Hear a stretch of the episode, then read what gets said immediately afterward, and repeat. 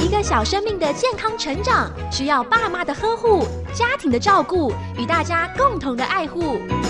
纯青婴幼儿营养研究基金会与佳音电台联合制作家庭保健室节目，守护家庭，守护下一代的健康与幸福的未来。欢迎收听由魏德宇主持的家庭保健室。亲爱的朋友，您好，欢迎来到家庭保健室，我是节目主持人魏德瑜，祝福您和您的全家都平安、喜乐、健康。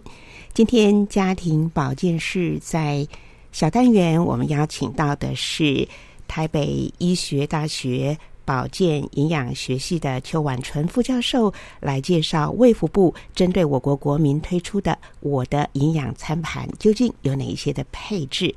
而在医师来开讲的主单元呢，今天邀请到万方医院小儿感染科吴文豪主治医师来主讲小宝宝颈部淋巴肿大该怎么办呢？好，非常欢迎听众朋友一起来关心今天节目的精彩内容。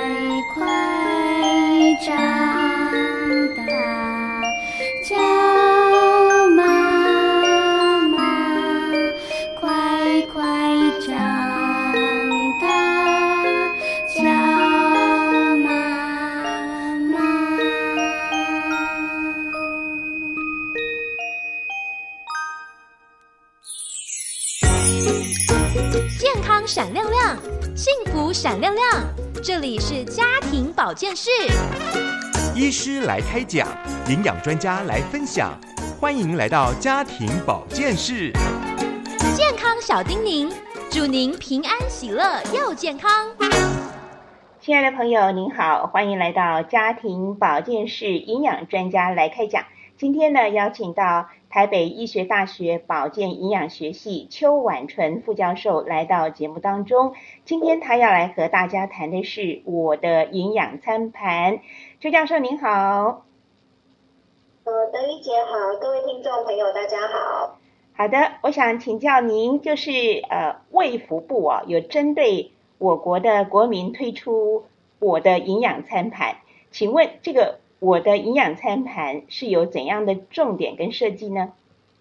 嗯，在呃，我们卫福部呢，其实有针对国人的这个健康的呃把关，那所以呢，它其实有本来有推出就是我们国民的饮食指南。那这个国民饮食指南里面呢，包含了六大类的食物。那因为在执行起来呢，如果只依照这六大类食物的建议来执行的话，可能对一般民众来说有点困难。那因此呢，在我的餐盘的这个推动上面呢，其实就有点仿照二零一零年美国的这个 My Plate 我的餐盘的来去做一点点的改造。那根据国人的需求呢，来做这个我的餐盘的建议。那所以呢，在这个餐盘的设计上面呢，就有包含就是国民饮食指南里面所推荐的这个六大类的食物。那这个餐盘到底要怎么吃呢，才会均衡跟健康呢？那我们就一起来看看。那这个餐盘的重点是什么呢？就是呃，根据我们国人的营养素摄取状况的不足，所以呢，在乳品类摄取不足会导致钙质摄取不足状况。所以呢，餐盘的第一个口诀就是希望我们国人能够每天早晚一杯奶，就希望我们早上跟晚上呢都可以喝到一杯的牛奶，那或是乳制品。那这个部分的话呢，最主要是可以补足我们国人摄取钙质不足的问题。那第二个部分的话呢，是希望这个餐盘里面呢，呃，包含有水果的部分，所以呢，每餐水果拳头大是它第二个口诀。那呃，我们可以依照个人的体型，那自己的拳头大小来比一下。那这个就是我们平常说的这个水果的一份。那如果呢，你的正餐呢都有呃摄取一份的这个水果的话呢，这个拳头大的这个水果，那在呃像午餐跟晚餐都有摄取到的话，那一天基本上就会摄取到两份的水果。那第三个重点是因为国人的膳食纤维其实摄取的也不是很足够。那再加上这个维生素跟矿物质摄取的呃的呃部有些部分的比例也会比较少一点，所以呢，在建议上面也是希望蔬菜摄取量稍微多一点。所以呢，菜呢的摄取量要比水果要来的多一点，所以菜比水果多一点是第三个口诀。那么呃再来的话呢，就是在我们的饭的部分呢，希望摄取的量呢是跟蔬菜一样多。但是这个饭呢，并不是只说只有来自于精致的白米饭或面包类，是希望来自于全谷杂粮类。那这样子的话呢，就可以增加这个我们膳食纤维的摄取。那第四个部分呢，就是这个饭跟蔬菜要摄取的量多。那第五个的话呢，呃，第五个部分呢，最主要是要谈到的是蛋白质的部分。那所以呢，在蛋白质的摄取量呢，在餐盘的这个放置上面呢，就是。呃，至少要有豆鱼蛋肉一个掌心。那由于每个人的体型不太一样，所以每个人的掌心大小也不一样。那个人比较高的，手掌比较大的，那自然就摄取的这个分量呢，会依照自己的体型会有有一点点的改变。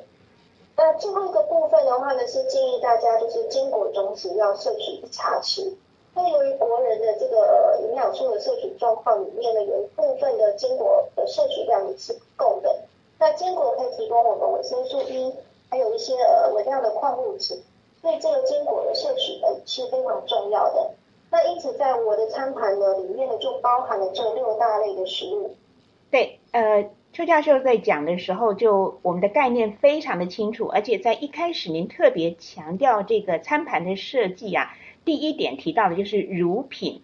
究竟这个乳品在国人的饮食是怎么样被忽略啊？就是你们营养专家在研究报告上面看到的数据是怎么样？就是所以才会特别的来强调它放在第一点呢？呃，因为这个乳品的部分呢，就是根据我们呃过去的国民营养健康状况变迁调查的结果发现，在各个年龄层上面，乳品的摄取量呢是真的严重不足。大约有百分之九十九的人呢，每天的这个乳品摄取量呢，都不到呃我们的每日饮食的建议摄取量一点五杯这样子的奶量。那所以呢，在这个分析下来的话呢，钙质的摄取量就不够。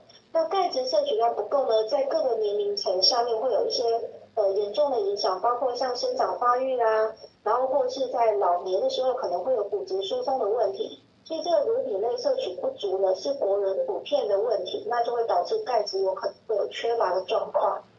嗯，这一点真的是非常非常的重要，因为是任何一个年龄的都非常需要乳品的补充，而这是是长久在国人的食品上面被忽略的，所以建议大家呢是多喝鲜奶也。呃，可以去买奶粉自己冲泡来吃啊。那另外在米饭的部分啊，一直有一种迷思，就是有的时候有人就说白饭好，有的时候有一些呃又说一定要吃糙米或五谷杂粮。就您的看法呢？呃，这个部分的话要看就是个体差异会有一点点就是影响。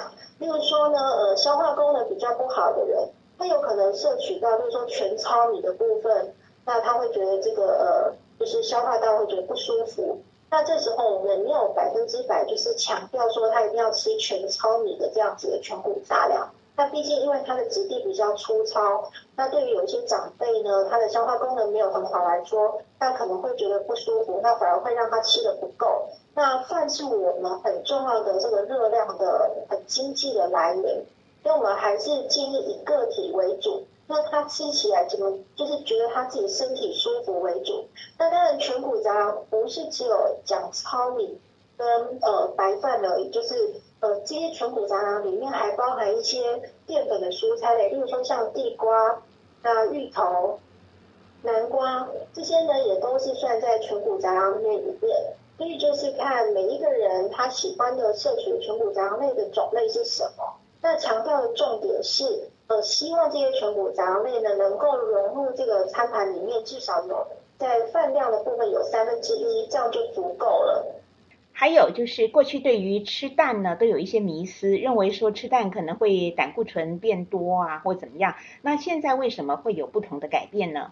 呃，在豆蛋鱼肉类的排序上面，因为呃，过去认为说这个蛋的胆固醇含量比较高。那所以呢，会导致就是呃，其胆固醇的呃增加的问题。而对健康的族群来说呢，其实上这个胆固醇的这个建议摄取量已经没有限制这么严格的。但是针对于，例如说本身就有胆固醇过高的，或是这个有心血管疾病的患者，那我们还是建议在蛋的部分是要适量的摄取的，并不是说完全就是任意的，就是吃，但是。呃，在健康的族群来说的话，就已经没有这样子的限制了。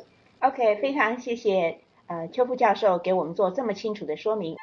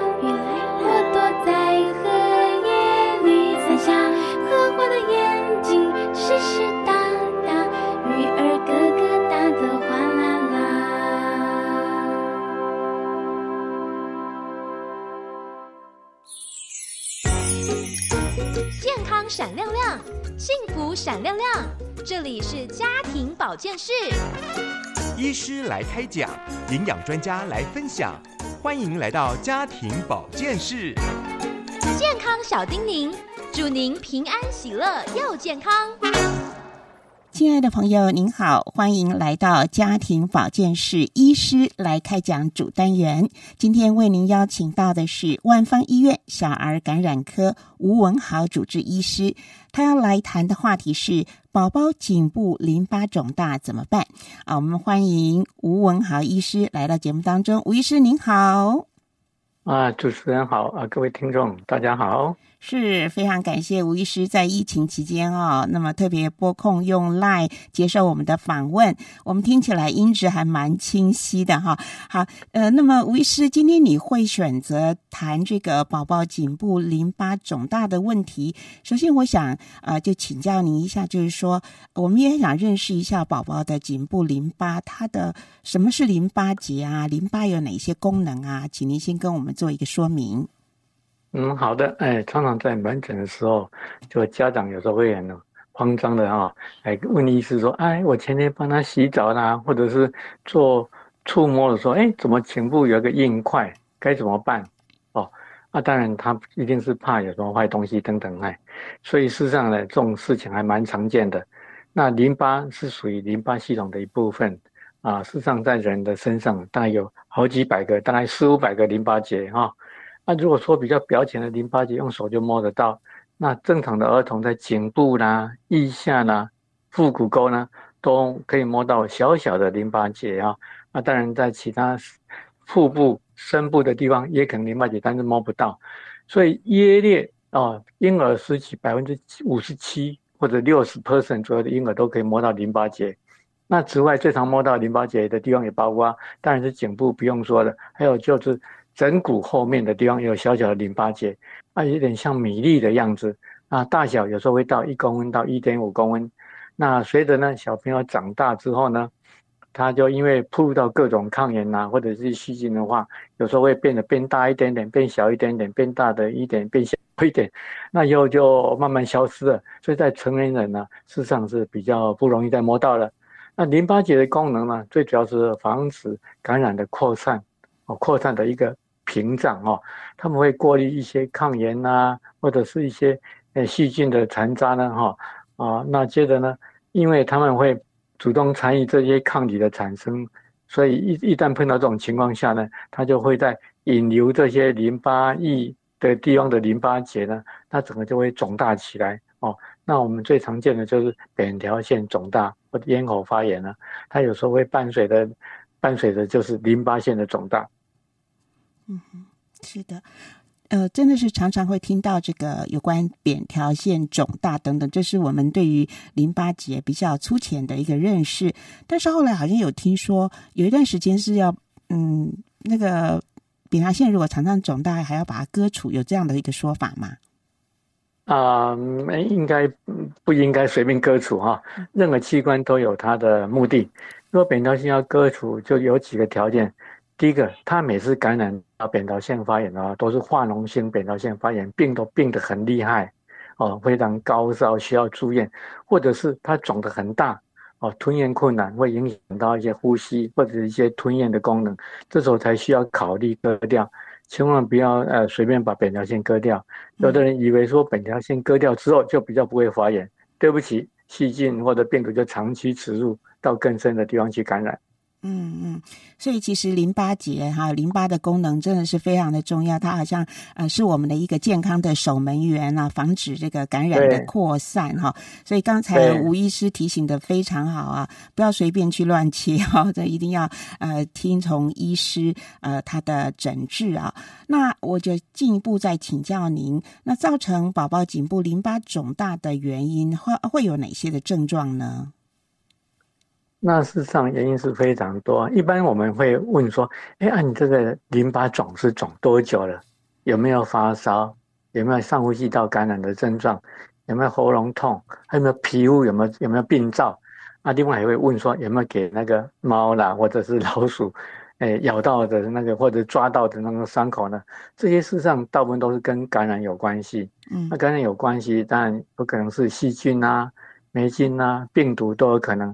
那此外，另外一定要也要，如果说肿太太久，或者或者大，或者比较奇怪，我们都会问一下他全身有什么症状，什么关节酸痛，或者是烧个不停，烧个两三个礼拜还在烧，或者是体重减轻，夜间盗汗，那都要都要很小心，可能跟一些免疫啊或结缔组织的疾病，或者是甚至恶性肿瘤都有关系。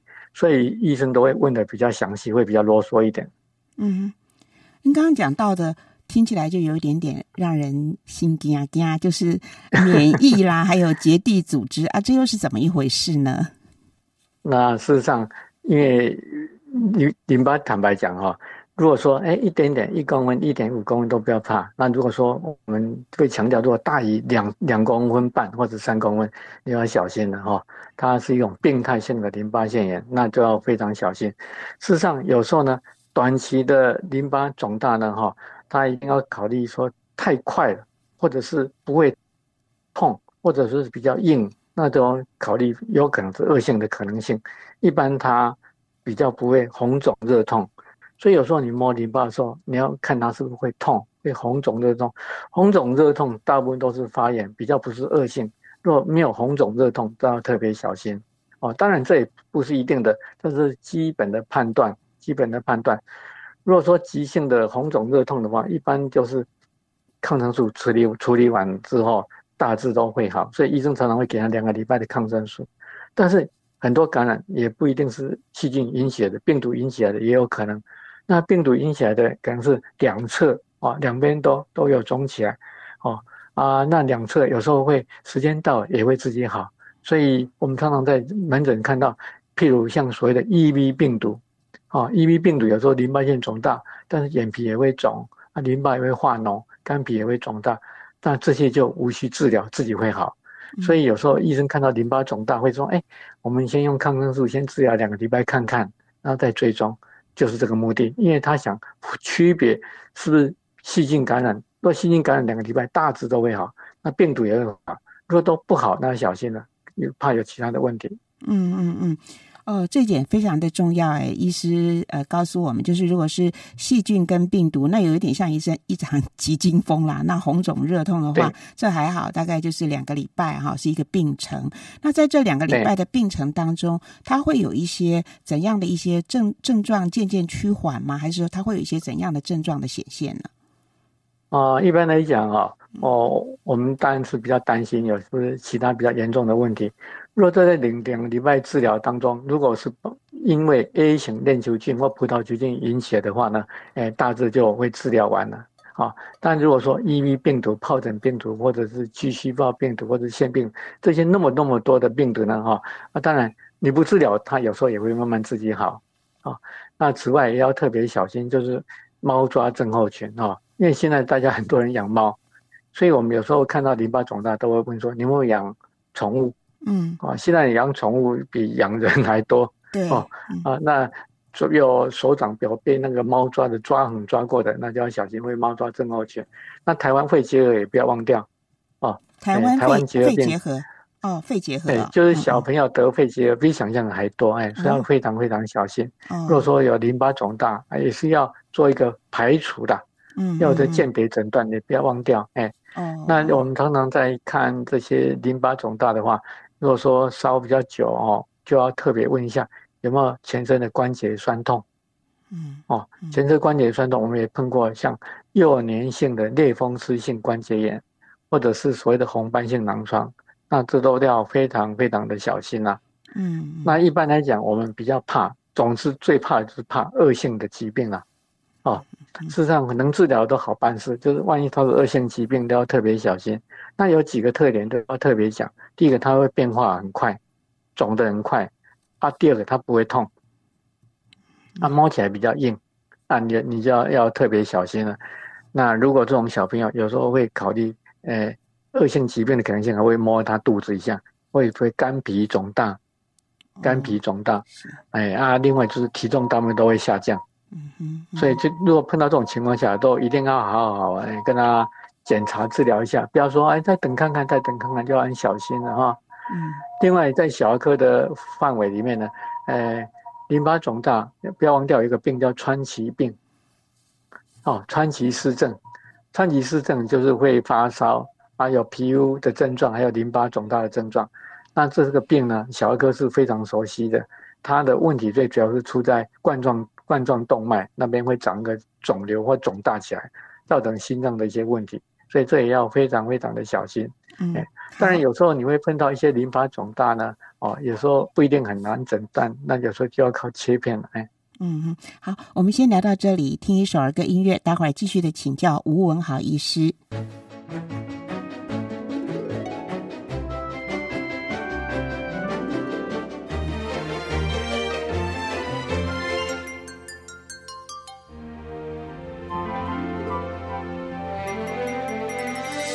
瓜花人人夸，一朵一朵像喇叭。丝瓜花结成瓜，一条一条缠又大。丝瓜花人人夸，一朵一朵像喇叭。丝瓜花结成瓜，一条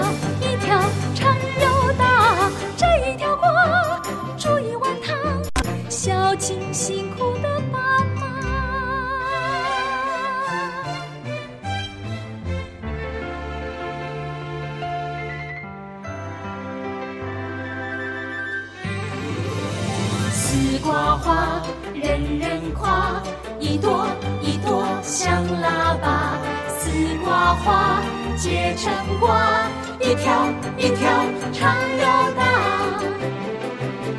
丝瓜花人人夸，一朵一朵像喇叭，丝瓜花结成瓜，一条一条长又大。这一条瓜，煮一碗汤，孝敬心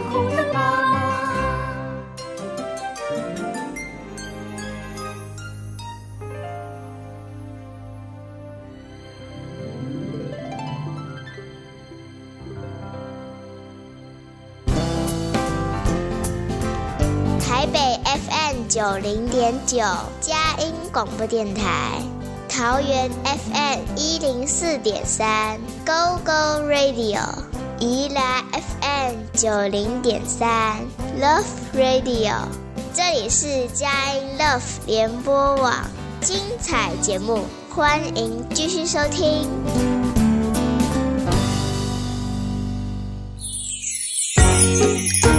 健康闪亮亮，幸福闪亮亮。这里是家庭保健室，医师来开讲，营养专家来分享，欢迎来到家庭保健室。健康小叮咛，祝您平安喜乐又健康。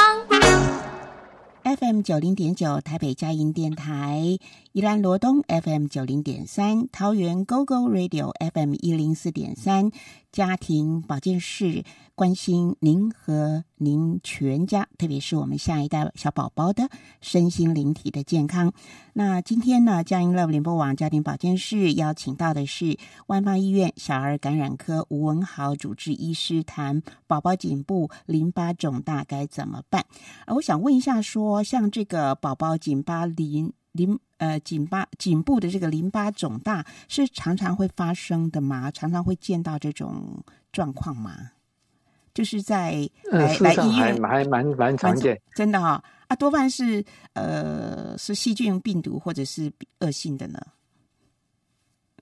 哦，呃，一般淋巴肿大，如果小小的像米粒一样，几乎都正常的小朋友啦，啊，都没有病，只是说妈妈摸到会很紧张，哎，这是什么坏？会不会是坏东西哈、嗯一般一看，哎，这么小啊，甚至有时候好几粒，一嗯。他本来说右边有一粒，你摸左边有一粒，后面也有一粒哈，实际上跟他摸啊，确定一下，那么小的话，一公分以下那都不要怕，最怕就是大到二点五公分、三公分以上要小心对。啊，这还蛮常见的。嗯。哎，啊，但是一般给医生摸了，跟他解释了之后，啊，家长就会释怀这样子，嘿，哦哦，好，那所以说，如果说是红肿、热痛啊，也是细菌或病毒造成的话，大概呃两个礼拜左右就就跑完一个病，跑完一个疗程啦。那所以呃，呃对这这个提到这个细菌跟病毒，我们因为现在新冠疫情、新冠病毒，大家听到病毒就觉得好像好像现在。不晓得怎么回事，是不是全球暖化，还是我们的环境出了些什么问题？好像病毒越来越多，还是说因为医学研究越来越进步，所以这些病毒都被发现出来了呢？啊，没错啊，我想过去有很多疾病，那现在有很多疾病，那疾病也在变化，哎，过去的疾病还有新的疾病的产生，那当然过往很难，嗯，不会诊断，也没有办法诊断一些疾病，但现在诊断的技术比较发达，所以会诊断出很多疾病，哎嗯，所以疾病实际上跟人从以前就共存，只是说，呃，因为人人或者用一些抗生素、用一些抗病毒的药物啊，病毒也在做转换，它也要生存，所以每年都有新的疾病的产生，所以我们坦白讲，就是要跟疾病共存啊。那共存的就是要自己要养成良好的保健习惯啊，那呃药不要随便乱用，那自己适当的接受疫苗的注射，那也就有很好的免疫力。那万一有疾病来的时候，我们就能跟它啊、抵抗，或者是跟它共存，不会造成很不舒服的感觉。嗯哼，好，刚才您有特别提到一个台湾肺结核，呃，我想多认识一下台湾肺结核是一个什么样的疾病呢？啊，不是肺结核是很久很久以前就有的老病啊，嗯那常常在一些年纪大的人比较多哦，或者是因为他抵抗力弱，那就会趁虚而而入被这个肺结核感染。那肺结核这病是很慢很慢的进行，一旦被诊断要好好治疗好几个月，或者是要稍微隔离一下，因为它会传染给人家。那经过治疗适当的治疗一两个礼拜之后，他才跟你的外面接触。那肺结核呢，事实上有些人根本没有什么症状，根本没有什么症状。那最常见的就是有时候健康检查的时候不小心发现，哎，X 光，那怎么看起来 X 光不对，哦，才知道他有肺结核。那哦，这种也有，还有一种就是他体重不停的掉，或者是无缘无故的发烧，或者是肝脾肿大等等，常常在意外当中就发现有这种情况。那小孩子的肺结核常常就是给大人传染，家里有人得到，或阿公阿妈有肺结核，那他天天跟他带给带给带孙子吃饭啊接接触啊，那就有可能会感染到肺结核。那有些小朋友都没有没有症状。所以有时候我们会做一些检查，抽血，或者是皮下测验，或照 X 光，看他有没有肺结核感染的可能性，这样子嘿，嗯哼，那就做比较积极的处理。是好，所以这个是呃一个嗯在。看诊累积的相当丰富的经验之后，给的一个提醒啊，所以肺结核它就好像是不声不响，甚至有些人不觉得啊，但是它常常可能会从大人传染到小朋友。那还有您讲到这个猫抓症候群，现在家里面养宠物猫的也是不少，为什么会发生在猫身上，狗狗没有？是因为这个宿主是猫是吗？它是猫猫抓猫，然后或者老猫抓症候群，就说。哎，讲到猫抓症候群，好像大家都不能养猫一样哈。那事实上，现在养猫的人很多很多哦，有的跟猫就是生活在一起、睡在一起、住在一起哈，啊，比人还贴心呢。哎，但是因为猫不是，毕竟还是动物，它常常就是有一些带有一些细菌，尤其是猫抓症候群，尤其是小猫，小猫的那个爪很尖利，如果养过猫的人都知道哦，给它一勾，它有时候就会流血，它常常抓在。你身身体伸出的地方，或者是脚的地方、肚子的地方都有可能。那抓了之后呢，它的那个爪里面有一些细菌呢，就会到我们皮肤里面。那皮肤里面就会增生之后，有时候皮肤会有点溃烂，哦啊，或者是因为它感染的关系，它相关的淋巴腺就会肿起来。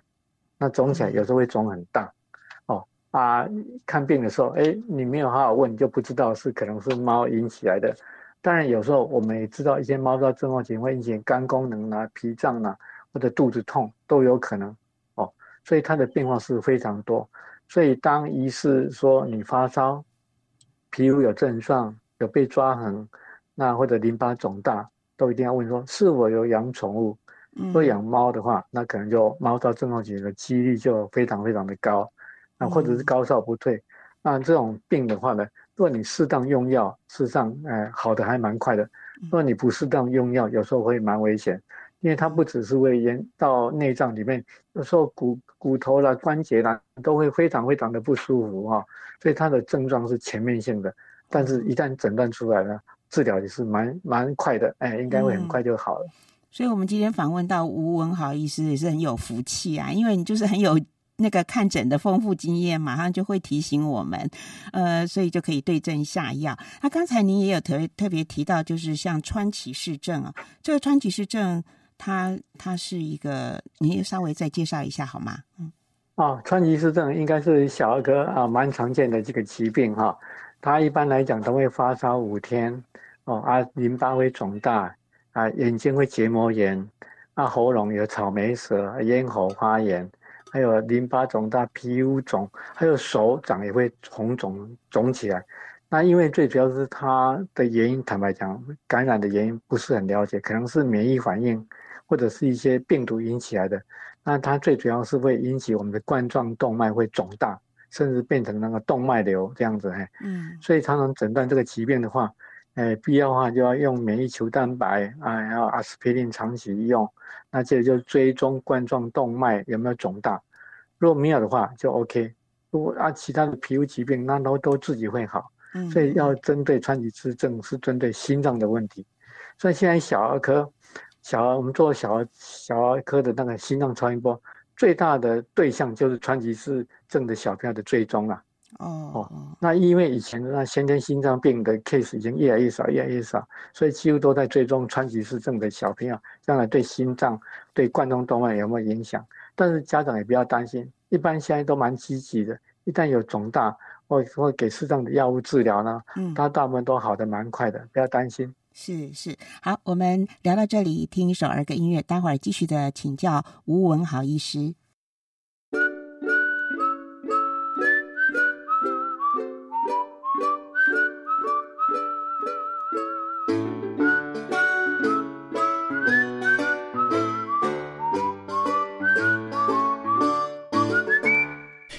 小时偏圆，右边跳过十年，像铜钱一元、两元、三元。小时偏圆，右边跳过十年，一元、两元、三元，好多钱。大池塘小猪救我一圈两圈，小石片跳得好远好远。大池塘小猪救我一拳两拳，小池塘笑得好甜好甜。一元两元三元，一圈两圈三圈，小石片跳得好远。小池塘笑得好甜好甜。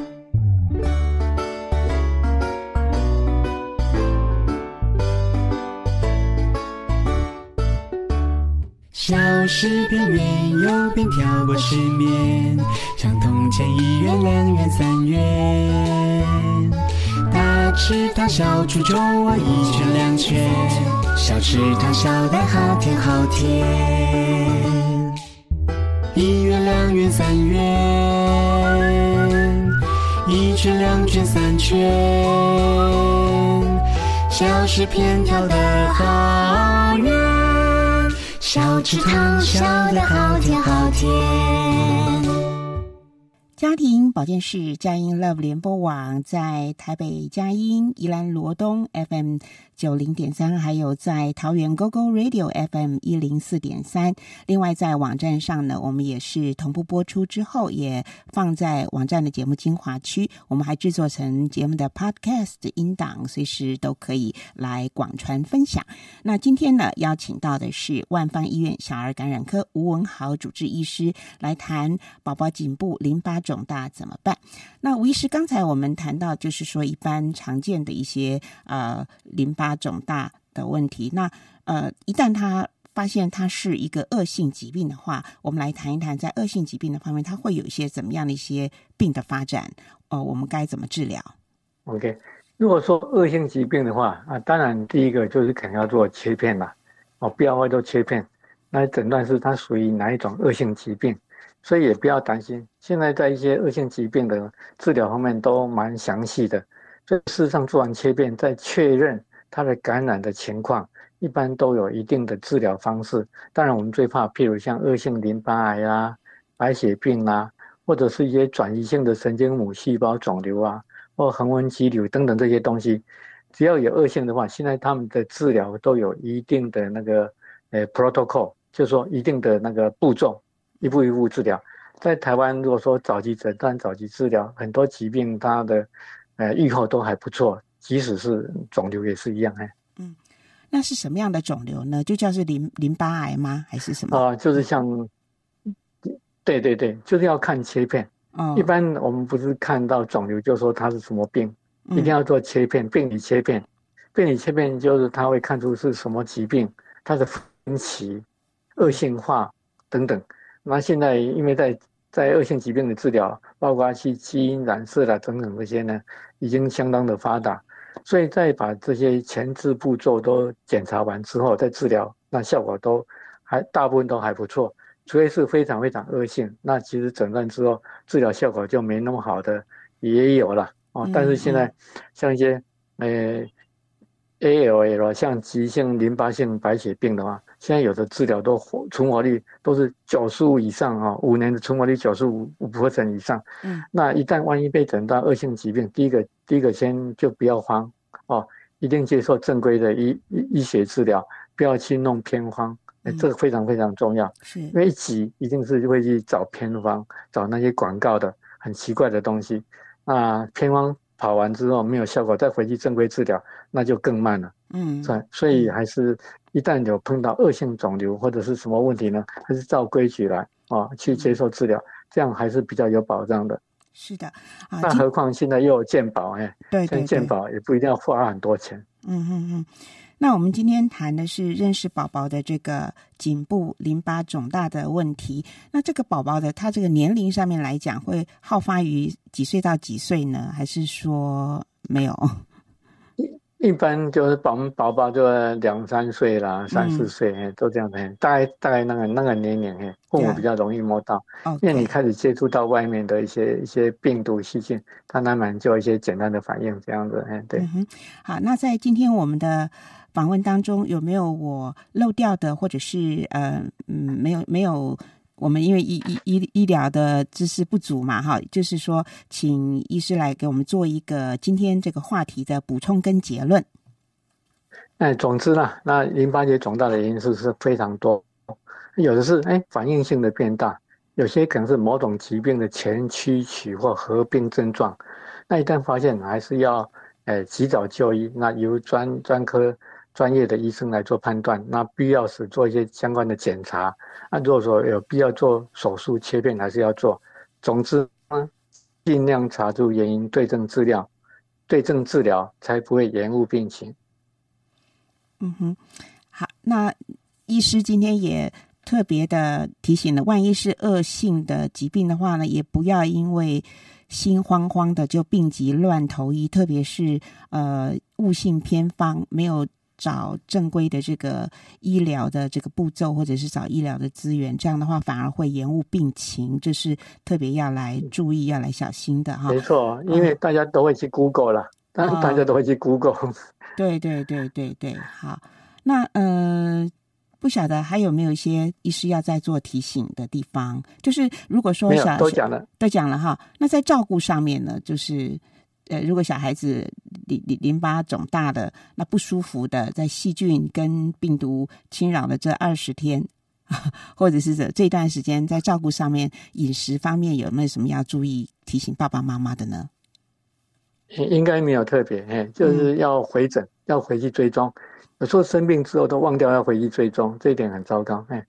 哦，回诊是说过一个礼拜以后，还是说没有看那个医生认为这个疾病的的，如果说比较急性或者迫切性的改变，他可能叫你回诊时间会比较短，嗯哦。啊，如果说哎看起来蛮稳定的，他会叫你回诊的时间会比较长，甚至一个月、两个月。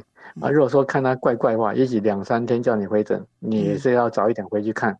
大部分都是一个礼拜为主，哎。哦，就是要听医生的话，不要忘记医生 告诉说，哎，要来回诊就忘记了，这样就很不好。好，非常谢谢吴对对，找一个你信任的医生。哈 好，非常谢谢呃吴文豪主治医师今天跟我们所做的非常算是很详尽的一个说明，关心宝宝的颈部淋巴肿大的问题，也也希望呃家长们能够注意这个问题，也也再次的祝福呃您的小宝宝们都健康了哈。那刚刚医师给我们最大的安慰就是说，即使是很严重的，呃，其实治愈率也都很高了，所以不要担心。好，非常谢谢吴医师，谢谢您，谢谢。谢谢。谢谢。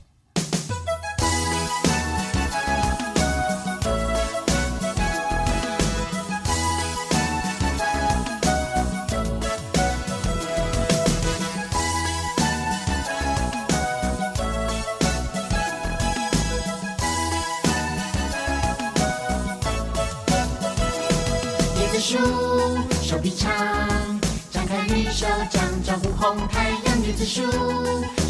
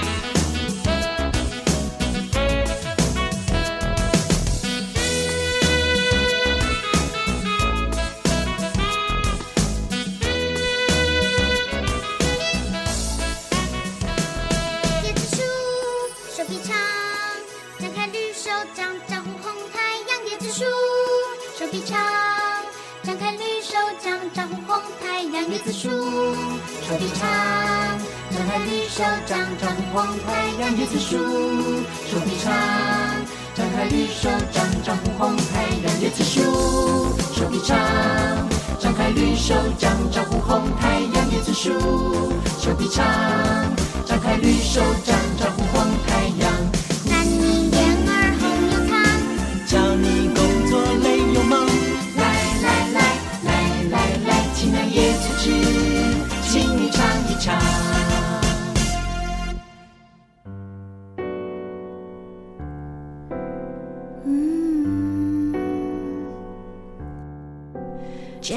甜甜真欢喜，食咸咸爱啉水，食酸酸好滋味，食咸咸目屎滴，食甜甜辣喙齿，食软软手麻糬，食烧烧。喙舌，食冰冰甜叽叽。